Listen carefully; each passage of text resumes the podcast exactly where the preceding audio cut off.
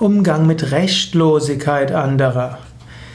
Das macht jetzt erstmal wenig Sinn, vom Rechtlosigkeit anderer zu sprechen, denn jeder Mensch hat Rechte. Es gibt die Menschenrechte und jeder Mensch hat Menschenrechte einfach dadurch, dass er lebt. Es gibt die Menschenwürde und die Menschenrechte. In früheren Zeiten war das zum Teil anders. Sklaven waren weitestgehend rechtlos.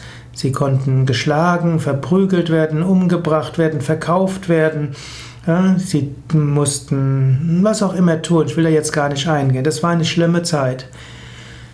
Auch heute noch werden die Rechte anderer nicht richtig beachtet. Daher, es gilt, den, die anderen Menschen zu respektieren und es gilt, sich bewusst zu machen, jeder Mensch ist wertvoll, jeder Mensch hat letztlich auch Rechte allein dadurch, dass er existiert. Achte diese und hilf auch anderen, diese zu achten und schreite auch ein, wenn die Rechte der anderen nicht beachtet werden.